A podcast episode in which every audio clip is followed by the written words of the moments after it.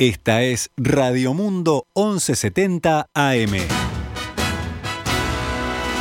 ¡Viva la radio!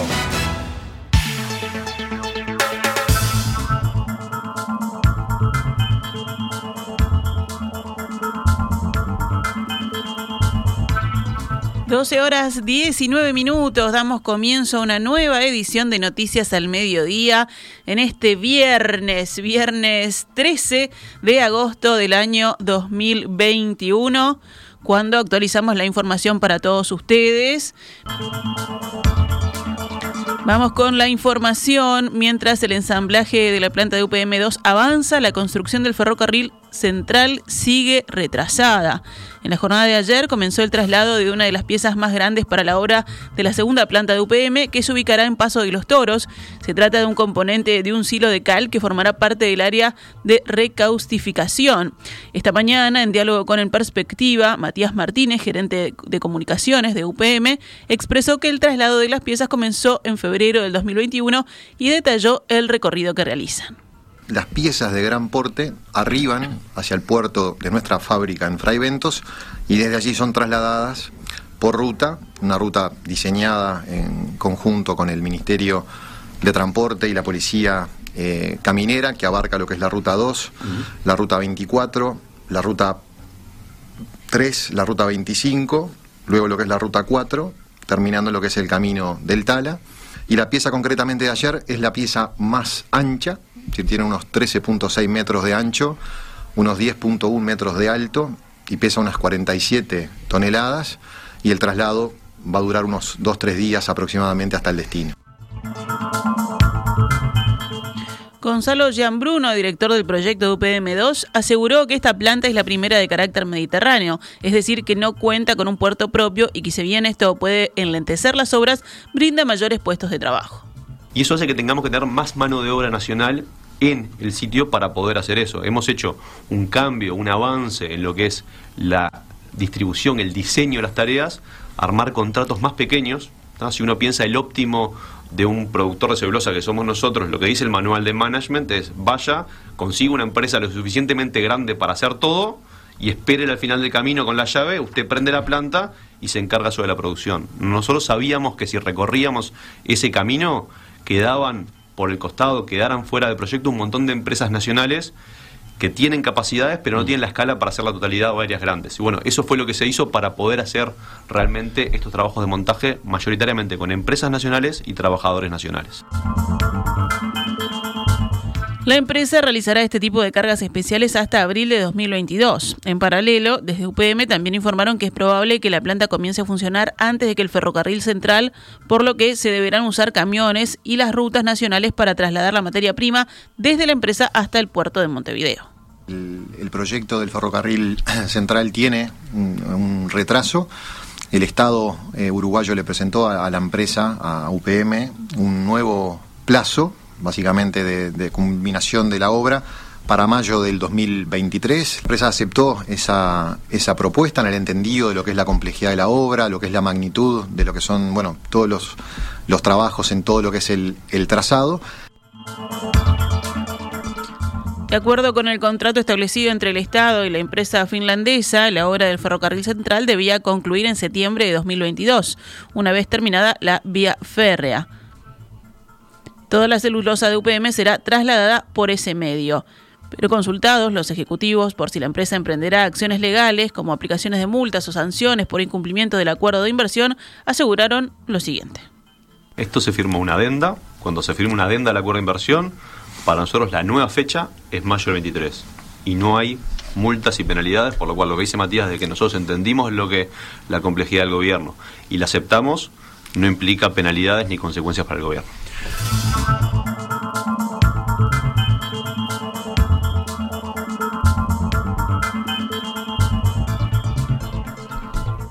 Continuamos en Noticias al Mediodía con otras informaciones. El presidente Luis Lacalle Pou se reúne hoy con su par de Argentina, Alberto Fernández, con quien analizará temas vinculados con la relación bilateral y con el Mercosur. Se espera que los jefes de Estado acerquen posiciones luego de que los roces que se dieron en los últimos meses, ¿no? Por la intención de eh, Uruguay de firmar acuerdos comerciales por fuera del bloque regional. La calle Pou acompañado por eh, el canciller Francisco Bustillo y por Argentina estará el canciller Felipe Solá. Esta cumbre, como decíamos, se da en medio de, esta tensión y recordemos que el último y único mano a mano que han tenido los mandatarios del Río de la Plata hasta el momento fue un asado en Anchorena en noviembre del año pasado, luego del cual el canciller Bustillo declaró que la sintonía era excelente entre ambos presidentes.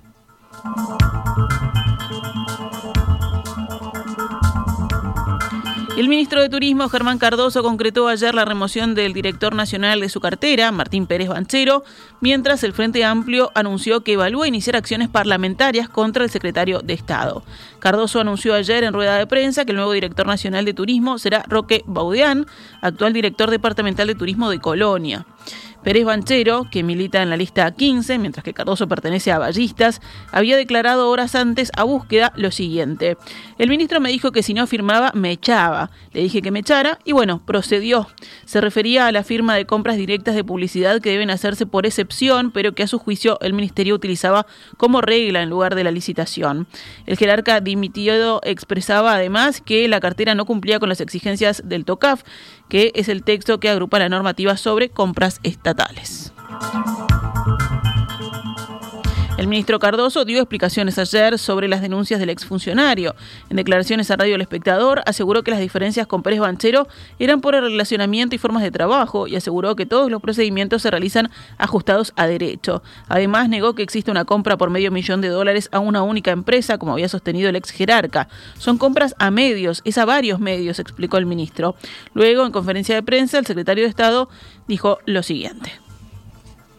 Se imaginarán que en cualquier ministerio, en cualquier unidad del Estado, las firmas diarias son muchísimas. Sucede que por la situación de la pandemia, a la cual se hace referencia a, fines del año pasado, previo a la temporada, cuando se toma la decisión de cerrar fronteras, nosotros tuvimos que concentrar y redireccionar lo que era la estrategia y el marketing al turismo interno y obviamente no íbamos a disponer de partidas presupuestales que teníamos destinadas para gastar en el exterior si no íbamos a traer turistas del extranjero. Obviamente, eh, en muchas circunstancias sobre la marcha por temas de tiempo, eh, se procede de acuerdo al mecanismo que está establecido.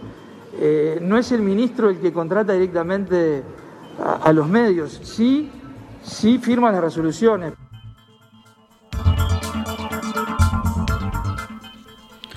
Según el ministro, su cartera trabaja con una empresa de publicidad y marketing que viene de la administración anterior por contrato que eleva la necesidad de contratar medios y en base a eso se hacen las comunicaciones necesarias para estimular el crecimiento de la actividad turística interna. La bancada de legisladores del Frente Amplio analiza posibles acciones parlamentarias a llevar adelante para que Cardoso responda sobre las acusaciones de Pérez Banchero. El diputado Eduardo Antonini, hablando con la diaria, dijo que se está valorando la posibilidad de crear una comisión investigadora o de hacer una interpelación, porque se trata de una sucesión de hechos que viene protagonizando el ministro Cardoso, siempre en el límite de la legalidad, dijo. A su vez, Daniel Cagliani, coordinador de la bancada de diputados del Frente Amplio, recordó al mismo medio que Cardoso fue convocado hace más de un mes a la Comisión de Seguridad y Convivencia de Diputados. En ese caso, el llamado se produjo a raíz de que el ministro le pedía información reservada y favores al jerarca policial de Maldonado, Fernando Pereira, que fue imputado con prisión por cinco delitos, entre ellos corrupción y abuso de funciones. Nosotros lo citamos para que aclare esta situación y todavía no ha venido, así que seguramente habrá alguna acción parlamentaria de mayor envergadura, dijo el diputado Cayani.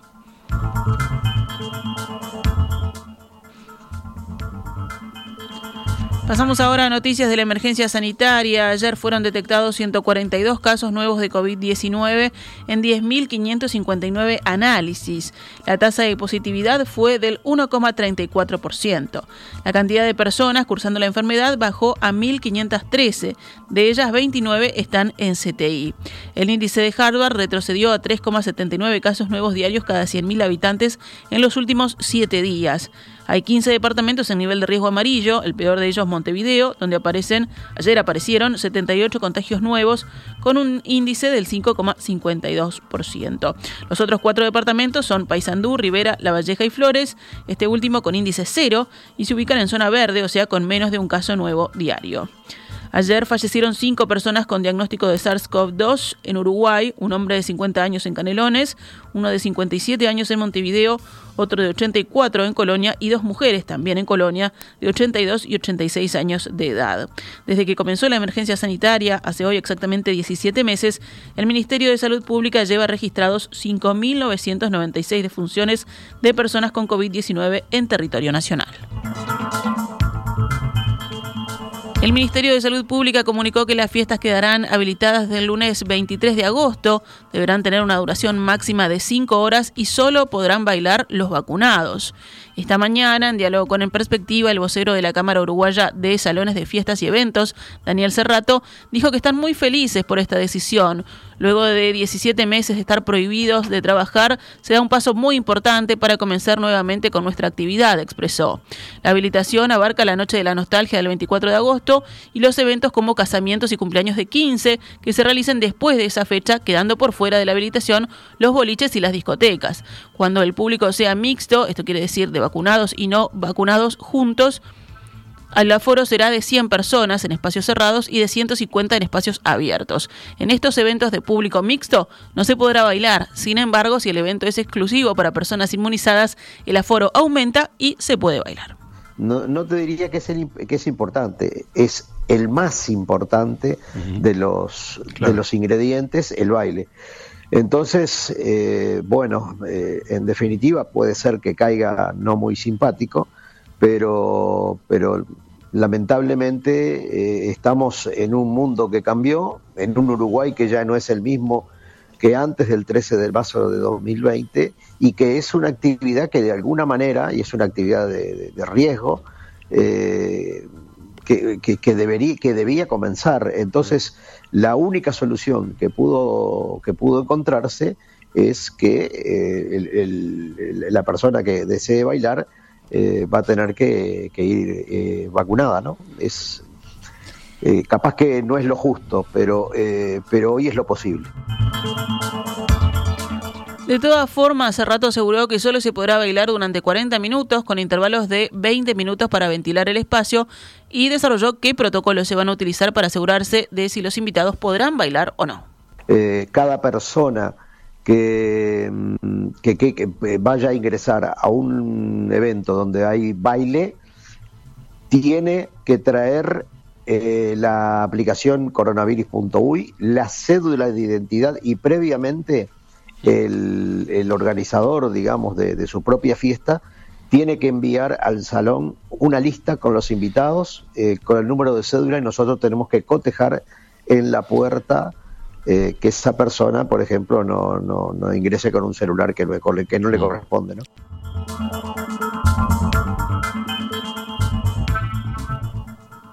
El vocero dijo que no está habilitada a ingresar a la fiesta aquella persona no vacunada, aun si presentara un test de antígenos negativo, pero a los que sí se les permitirá ingresar son aquellos que transitaron el COVID y tienen un certificado. En la misma línea, hace rato aseguró que ya hay muchas personas llamando a los salones para organizar sus propias fiestas, pero que duda de que se llegue a tiempo, ya que la Intendencia no habilitará las fiestas hasta otra fecha. El gran problema que tenemos ahora nosotros y que nos vamos a enfrentar en estos días es a los permisos de la Intendencia de Montevideo. Y que no es absolutamente para nada menor. ¿Por qué? Porque el, decreto del Poder Ejecutivo dice que se autoriza a partir del día 23. Nosotros los permisos los tenemos que sacar días antes para eh, poder estar habilitados para la noche de la nostalgia con baile con baile. Ahora, nosotros entendemos que este, este, eh, digamos, esta fecha que nos pone el, gobierno, el Ministerio de Salud Pública, de comenzar el 23, para nosotros no se llega a tiempo y va a ser muy difícil que algunos eventos o muchos eventos se puedan llegar a realizar. El ministro de Salud Pública, Daniel Salinas, definió la situación actual de la pandemia en Uruguay como de control y de alerta permanente. El titular de Salud Pública explicó, es un elemento biológico que evoluciona y no sabemos cuál va a ser el comportamiento de la variante Delta. Entonces, esa variante Delta va a comenzar a, tener cierto grado de circulación, ¿sí? Y entonces eso es lo que desconocemos de esa variante. Y como yo digo, bueno, empezamos con la variante original, después se fue agregando la variante este, británica, la sudafricana, la P1 de Manaus, la, variante de la India, que ahora son todos alfa, beta, gamma, delta, epsilon, y llegaremos no sé a qué, a qué denominación. Acá lo importante tener en cuenta es que quizás pasemos a una forma que, que los técnicos en epidemiología denominan endoepidémica, es decir, que tengamos un número basal de casos, como caso de la gripe, por ejemplo. Esperemos que su comportamiento en el caso de los vacunados sea un cuadro leve y en el caso de los no vacunados va a ir por, a por ellos, agregó el ministro refiriéndose a esta variante. Vamos con otros temas del panorama nacional. La Intendencia de Montevideo habilitó nuevamente desde ayer jueves el ingreso a sepelios y visitas a todos los cementerios de la ciudad. De todas formas, en cada visita se deberá seguir cumpliendo con los requisitos establecidos por el Ministerio de Salud Pública que refieren al uso de tapabocas y el distanciamiento establecido en cada lugar. La Intendencia informó que el cementerio central, el de Paso Molino y el del Cerro estarán abiertos al público en el horario de 10 a 16 horas, mientras que los cementerios Norte y Buceo funcionarán en un horario diferente de 8 a 17 horas. Por otra parte, la la comuna capitalina anunció también tres paseos peatonales para este fin de semana eh, en el marco del Día de la Niñez. El sábado se extenderá la circulación peatonal en la avenida 18 de julio en el horario de 12 a 17 horas de Javier Barrio Zamorín a Julio Herrera y Oves y asimismo está previsto que el Grupo Centro instale estaciones de juego para el público infantil. En el barrio La Comercial serán peatonales las calles Arenal Grande entre Isidoro de María y Concepción Arenal y Justicia desde Juan Carlos Patrón hasta Amézaga. En tanto el domingo se cortará la senda sur de la Rambla desde Ejido hasta Luis Alberto de Herrera en el horario de 10 a 18 horas. Los cinco partidos de la coalición de gobierno instalaron ayer la mesa de coordinación creada para definir prioridades legislativas y resolver diferencias internas. Según el diario El País, uno de los objetivos que se trazaron fue evitar abrir nuevos escenarios de discusión pública que los puedan mostrar debilitados ante el Frente Amplio. La mesa decidió ayer que se trate en su ámbito los temas que cada uno de los cinco partidos del oficialismo considera importantes y solucionar los disensos y discrepancias antes de que se hagan públicos en los medios de comunicación. Tras el encuentro, Álvaro Delgado, secretario de la Presidencia y coordinador de la mesa, expresó lo siguiente. Ningún integrante de la coalición va a poner en riesgo la estabilidad de una coalición que vino para quedarse y que es el soporte fundamental de este gobierno y que además la gente le dio la responsabilidad a una coalición de gobierno de cambiar al Uruguay y darle el crédito por cinco años, porque eso fue a través del voto, bueno, poner en riesgo eso. Y eso no hay dos opiniones. Cerramos el panorama nacional con otras noticias. La policía realizó ayer nueve allanamientos en Malvin Norte y en Ciudad de la Costa y siete personas resultaron detenidas como sospechosas de integrar una banda abocada al robo de casas y autos de alta gama. El grupo operaba en los barrios de Positos, Malvin y Carrasco, buscaban residencias grandes y las desvalijaban, para eso usaban los vehículos hurtados. Durante los procedimientos se incautaron joyas, casi medio millón de pesos, dinero en moneda extranjera, electrodomésticos y otros objetos presuntamente robados, según confirmaron a subrayados fuentes policiales. También se recuperaron varios vehículos, entre ellos dos autos, una camioneta y una moto.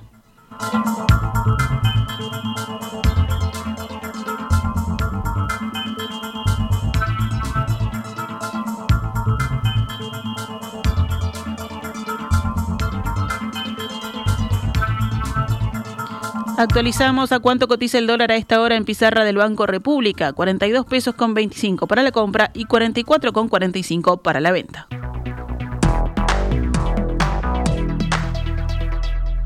Esta es Radio Mundo, 1170 AM. ¡Viva la radio!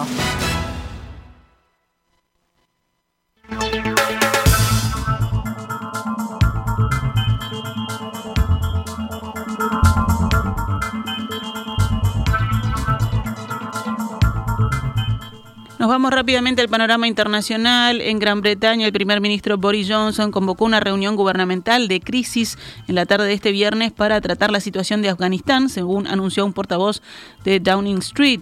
La reunión fue convocada en momentos en que los talibanes continúan avanzando en la toma del poder en las ciudades y tras el anuncio por parte de Londres del próximo envío de unos 600 militares para evacuar a los ciudadanos británicos de Afganistán.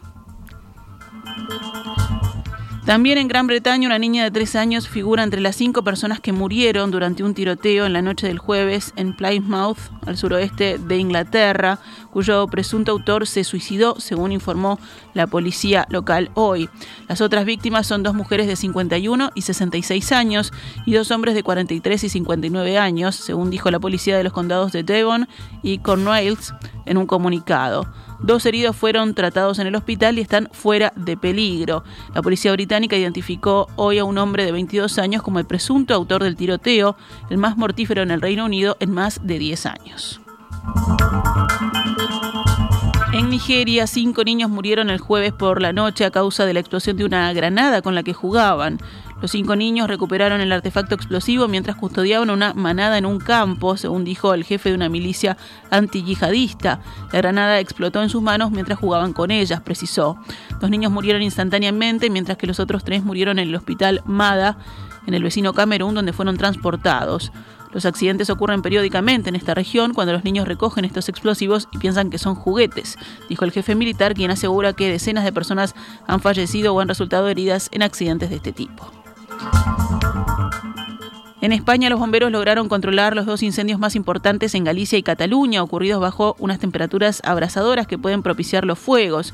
El incendio forestal destruyó unas 200 hectáreas en Rubiá, en Galicia, al noroeste, una región que ha escapado de la ola de calor que se inició el jueves y persistirá hasta el lunes, según informó el gobierno gallego. En la provincia catalana de Tarragona, alrededor de 100 bomberos trabajaron durante la noche para controlar un incendio que obligó a la evacuación el jueves de unos 30 campistas y destruyó unas 75 hectáreas de bosque protegido, según anunciaron los bomberos de Cataluña en Twitter. La Agencia Estatal de Meteorología informó de que casi todo el país se enfrentaba hoy viernes a un riesgo alto, muy alto extremo de incendios forestales debido a las altas temperaturas. Mientras tanto, en Grecia los incendios que han azotado intensamente al país ya están controlados. En deportes perdió Racing, líder del campeonato uruguayo de segunda división profesional, pero mantendrá como mínimo una ventaja de dos puntos al término de la última fecha de la primera rueda, por la que hoy jugarán los principales escoltas. Como decíamos, Racing cayó ante Juventud 2 a 0. Hoy viernes 13 jugarán Albio Villa Teresa, Albion Villa Teresa en un ratito a las 13.15 y Danubio Defensor Sporting a las 16 horas. La penúltima fecha del torneo Apertura que lidera Plaza se disputará mañana, sábado, el domingo y el lunes próximos. Rentista Sudamérica a las 11. Mañana sábado, Peñarol Progreso a las 19. El domingo continúa la fecha Villa Española River Plate 13-15, Montevideo City Torque Cerro Largo 15.30, Nacional Liverpool a las 18 y Wanderers Plaza a las 20 y 30. Y el lunes 16, Boston River Phoenix a las 15 y Cerrito Deportivo Maldonado a las 17.15.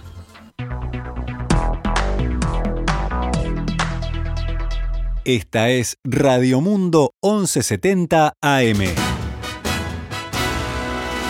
¡Viva la radio!